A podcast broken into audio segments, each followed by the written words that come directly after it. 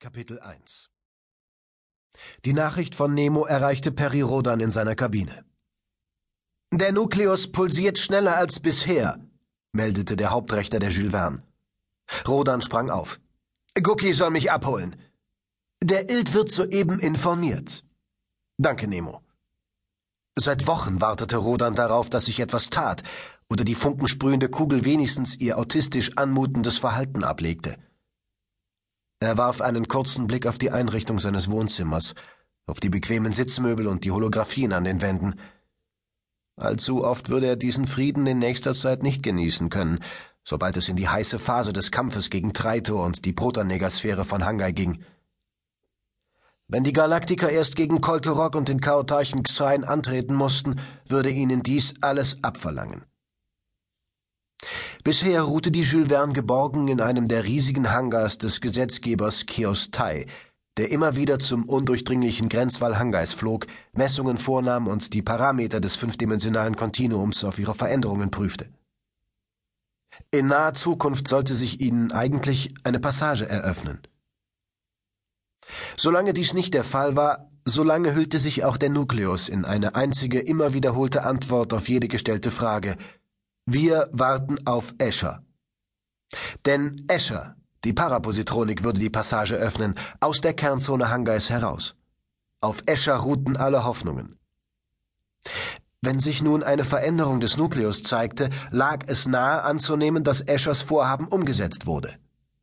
Sollte der 7. Oktober 1347 NGZ zu jenem Tag werden, an dem sie endlich ins Herz der entstehenden Negasphäre vordrangen?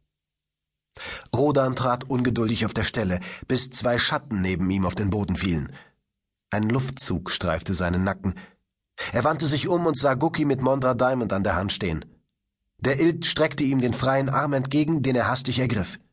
Sie teleportierten. Die Kabine verschwand schlagartig und wich einem der goldenen Hangars von Chaos Tai, in dessen diffusem Licht für terranische Augen Wände, Decken und der Boden miteinander zu verschmelzen schienen.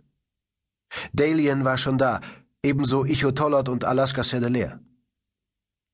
Und in der Mitte schwebte eine leicht pulsierende, rund zwei Meter durchmessende Kugel aus dicht wirbelnden Lichtfunken. Der Nukleus der Monochrom-Mutanten, der Platzhalter von S, das designierte Opfer des Hangai-Feldzuges. Messanlagen zeichneten alle Vorgänge im Zusammenhang mit dem Nukleus auf. Rodan ging auf die Kugel zu. Im Abstand von fünf Metern blieb er stehen. Er öffnete seinen Geist, um den Nukleus an seinen Gedanken und seinen Erwartungen teilhaben zu lassen. Du willst uns etwas sagen? Geht es um den Plan, den wir dringend entwickeln müssen? Es ist zu früh. Noch sind nicht alle Teilnehmer an der Retroversion versammelt, lautete die mentale Antwort des Geistwesens. Hast du eine Erklärung dafür, warum sich am Grenzwall noch immer nichts tut? Es bedarf keiner Erklärung, Perirodan, wisperte es in seinem Bewusstsein. Escher wird uns einlassen, irgendwann und auf welche Art auch immer. Hast du uns deshalb gerufen? Das wissen wir bereits. Ich habe euch nicht gerufen, ihr seid von euch ausgekommen. Die Zeit läuft uns davon. Die Lage im Sol-System wird immer bedrohlicher. Wer garantiert, dass dein Ableger, diese Batterie, Ausfälle unter den Terranern in jedem Fall kompensieren kann? Niemand garantiert das Perirodan. Hab Geduld. Du weißt aus Taresham, dass es auch dort nicht Schlag auf Schlag voranging. Arketim musste den günstigsten Zeitpunkt abwarten. Ich fürchte, wir verpassen diesen Zeitpunkt. Denkst du eigentlich an die Verantwortung für die Menschheit, die auf mir, auf uns allen lastet? Welch eine Frage, Rodan. Ich denke pausenlos daran. Escher wird uns rechtzeitig einlassen. Irgendwie klang das arg nach Zweckoptimismus. Aber zu Zweckoptimisten waren sie in letzter Zeit alle geworden. Ohne Zweckoptimismus hätten sie nach Hause fahren können. Rodan wechselte das Thema. Es gab genug andere drängende Fragen, auf die er sich eine Antwort erhoffte. Für wie hilfreich würdest du ein Instrument wie die Nachtlichtrüstung einschätzen? Glaubst du, es könnte dir helfen? Diese Frage kann ich aus den zur Verfügung gestellten Daten nicht beantworten. Die Trägerin der Rüstung hat sie jedenfalls nicht in der Form eingesetzt, die vorgesehen war. Inwiefern Arketims Tod auch darauf zurückzuführen ist, kann ich dir nicht seriös beantworten. Aber es würde dich beruhigen, wenn wir so etwas hätten, nicht wahr? Der Nukleus schwieg. Nach ein paar Minuten geduldigen Wartens wandte Rodan sich von der funkensprühenden Kugel ab. Vermutlich lauschte sie mit ihren fünf- und sechsdimensionalen Sinnen in den Hyperäther Hangais hinaus. Rodan kannte den Nukleus inzwischen gut genug, um sein Verhalten einzuschätzen. Wie so oft wusste er mehr als sie alle zusammen, aber aus Sicherheitsgründen gab er keine Informationen weiter.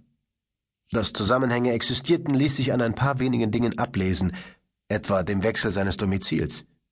Vor drei Wochen, als die Friedensfahrer eine Orion-Kapsel mit einem Androiden geschickt hatten, war der Nukleus aus seiner bisherigen Bleibe an Bord der Jules Verne in einen der kleineren Hangars von Kiostai übergesiedelt. Einfach so und ohne eine Erklärung abzugeben. Periroda nahm es als Zeichen, dass sich schon bereits bald etwas ändern würde, hoffentlich schon in den kommenden Tagen. Die Warterei vor dem Grenzwall Hangais wurde für die Besatzung der terranischen Schiffe langsam zum Problem.